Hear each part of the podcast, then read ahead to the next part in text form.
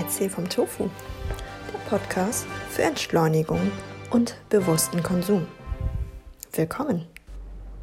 Willkommen zurück zu meinem Podcast Erzähl vom Tofu. Wir sind jetzt schon in der fünften Folge und die Zahl 5 hat hier eine ganz große Nummer. ähm, dieses Mal geht es um fünf Mythen gegenüber Vintage- und Secondhand-Mode. Deshalb legen wir doch mal los. Leider wird bis heute noch den Secondhand-Shops fiese Vorwürfe hinterhergesagt. Vorwürfe und Behauptungen, die teilweise veraltet sind oder nie gestimmt haben. Genau diese Mythen möchte ich mit meinem Podcast, also der heutigen Folge, aufdecken und dich dazu ermutigen, keine Angst vor gebrauchter Kleidung zu haben oder vor fiesen, missbilligenden Blicken. In meiner Recherche bin ich auf fünf große Mythen gestoßen, die den Second-Hand-Boom leider etwas behindern, statt diese zu befürworten. Auch in meinem Bekanntenkreis schwirren noch einige dieser Mythen im Kopf herum. Lasset uns anfangen und die Behauptungen nach und nach gemeinsam aufdecken. Bitte wundert euch nicht, ich habe gerade den, äh, die Spülmaschine angemacht und ja, die ist ein bisschen laut. Also wenn es im Hintergrund etwas scheppert, das ist meine Spülmaschine.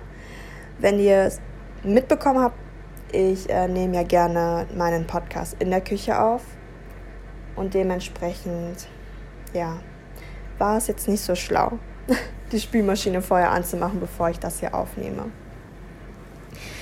Kommen wir aber erstmal zu den Mythen. Mythos Nummer 1. Nur arme Menschen kaufen Secondhand ein. In unserer Gesellschaft denken noch viele, dass Secondhand-Kleidungsstücke peinlich sind. Da kommt unausweichlich wieder die große Kluft zwischen unserer Gesellschaft auf. Selbst wenn nur in Anführungsstrichen arme Menschen in Secondhand-Shops einkaufen gehen, macht dich das ja nicht zu einem anderen Menschen. Diese gesellschaftliche Trennung ist infernalisch und schürt den Hass zwischen den beiden Welten nur noch mehr. Diese Abgrenzung sollte es so einfach nicht mehr im 21. Jahrhundert geben. Meiner Meinung nach. Natürlich leichter gesagt als getan. Aber Kleiner Sprung zu Sex in the City. Nicht umsonst geht Carrie Bradshaw aus der Serie Sex in the City in Second-Hand-Shops feuchtfröhlich einkaufen. Ja, mag sein, dass sie oftmals kein Geld hatte, um sich die Luxus-Chanel-Tasche zu kaufen und diese lieber für 100 US-Dollar günstiger in einem Second-Hand-Shop erstanden hatte. Aber sie ist alles andere als arm, findest du nicht auch? Deshalb gehe mit Stolz mit deinen alten bzw. neuen Kleidungsstücken durch diese schnell verurteilende Gesellschaft. Kommen wir auch schon zur Behauptung 2. Secondhand-Shops nimmt Bedürftigen die Kleidung weg. Ja, ein Mythos, den ich bei der Recherche öfters entdeckt habe. Das scheint auf den ersten Blick so. Können wir aber schnell revidieren. Gehen wir von dem deutschen Secondhand-Markt aus. Jedes Jahr fallen hier über eine Million Tonnen an Altkleider an, Davon könnte man 54% problemlos weiterverkaufen oder spenden. Doch so einfach ist es leider nicht. Da der oben genannte Mythos den Second-Hand-Markt unattraktiv macht, werden von den 54% ein großer Anteil anderweitig in den Ausland exportiert. Du erinnerst dich an den ersten, ähm, an die erste Folge. Da ging es ja um Second-Hand-Mode. Gerne nochmal anhören, wenn du einiges vergessen hast oder nochmal wissen willst, um was es geht da ging es ja auch klar um Fast Fashion. Durch Fast Fashion geraten immer mehr Klamotten nämlich in die Altkleidersammlung oder werden einfach weggeschmissen, ohne diese vorher getragen zu haben. Fehlkäufe werden immer größer und auch normalisiert, da die Preise der Klamotten auch kontinuierlich fallen. So bieten H&M, Primark und New Yorker T-Shirts für knapp 2 Euro an. Mit solchen Preisen können Sozialhäuser nicht mithalten und deren gespendete Klamotten verkaufen, um auf dem Markt überhaupt überleben zu können. Und dann fängt der Kreislauf auch schon wieder von vorne an. Klamotten werden verschifft oder landen auf dem Müll, statt denen, ein, statt denen ein zweites Leben zu schenken. Bedürftige gehen dann eher in Primark oder H&M einkaufen, da diese neue Klamotten für wenig Geld bekommen. Warum sollte man überhaupt dann Secondhand shoppen gehen? Tja, das Ganze habe ich mir natürlich nicht ausgedacht. Die entsprechenden Quellen habe ich euch in den Show Notes markiert bzw. hinzugefügt. Ähm, das sind drei wichtige Quellen, einmal von Greenpeace, von Fachverband Textilrecycling und von Welt Online. Könnt ihr gerne nachlesen, dann versteht ihr, dass ich das alles nicht mir aus der Nase gezogen habe. Kommen wir doch schon zur Behauptung 3. Secondhand klappt nur mit der Fast Fashion Industrie. Auch ein großer Irrglaube. Natürlich wirkt diese Behauptung erstmal logisch, denn irgendwoher müssen die Klamotten ja stammen. Betrachten wir das Konstrukt aber genauer, so wie die Studie, die ich euch gleich, also die ich euch in den Shownotes verlinke, ja, kann man sehen, dass sich die im Umlauf befindende Kleidung unerschöpflich wirkt. Jeder Mensch auf dieser Erde könnte damit für ganze fünf Jahre täglich mit einem neuen Kleidungsstück ausgehen. Lass es dir auf der Zunge mal zergehen. Ich meine, fünf Jahre lang täglich mit neuen Klamotten. Und das Beste kommt ja noch. Wusstest du, dass die Tragedauer von Kleidung in Deutschland in den letzten 15 Jahren sich halbiert hat? Secondhand-Klamotten, die aus bestimmten Zeitalter stammen, halten sich meist viel länger und ist auch strapazierfähiger. Durch die Secondhand-Neuware, die sich auf Qualität statt Quantität konzentriert, bräuchten wir die Fast-Fashion-Industrie kaum noch. Die Informationen, wie gesagt, habe ich euch in den Shownotes verlinkt. Könnt ihr gerne nachlesen. Studie kommt von Common Objectives. Behauptung 4. Secondhand-Klamotten haben eine schlechte Qualität.